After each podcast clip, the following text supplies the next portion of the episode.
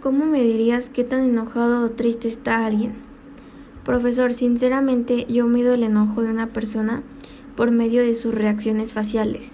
Por ejemplo, cuando alguien está enojado tiene cara seria.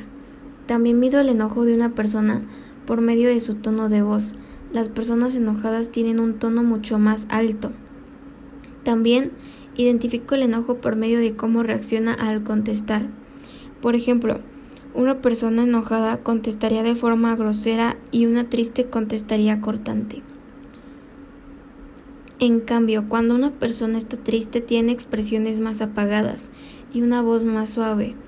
De otra manera, para identificar si una persona está triste o enojada, es ver cómo se comporta al realizar alguna actividad, ya que las personas enojadas no prestarían mucha atención y las tristes no participarían.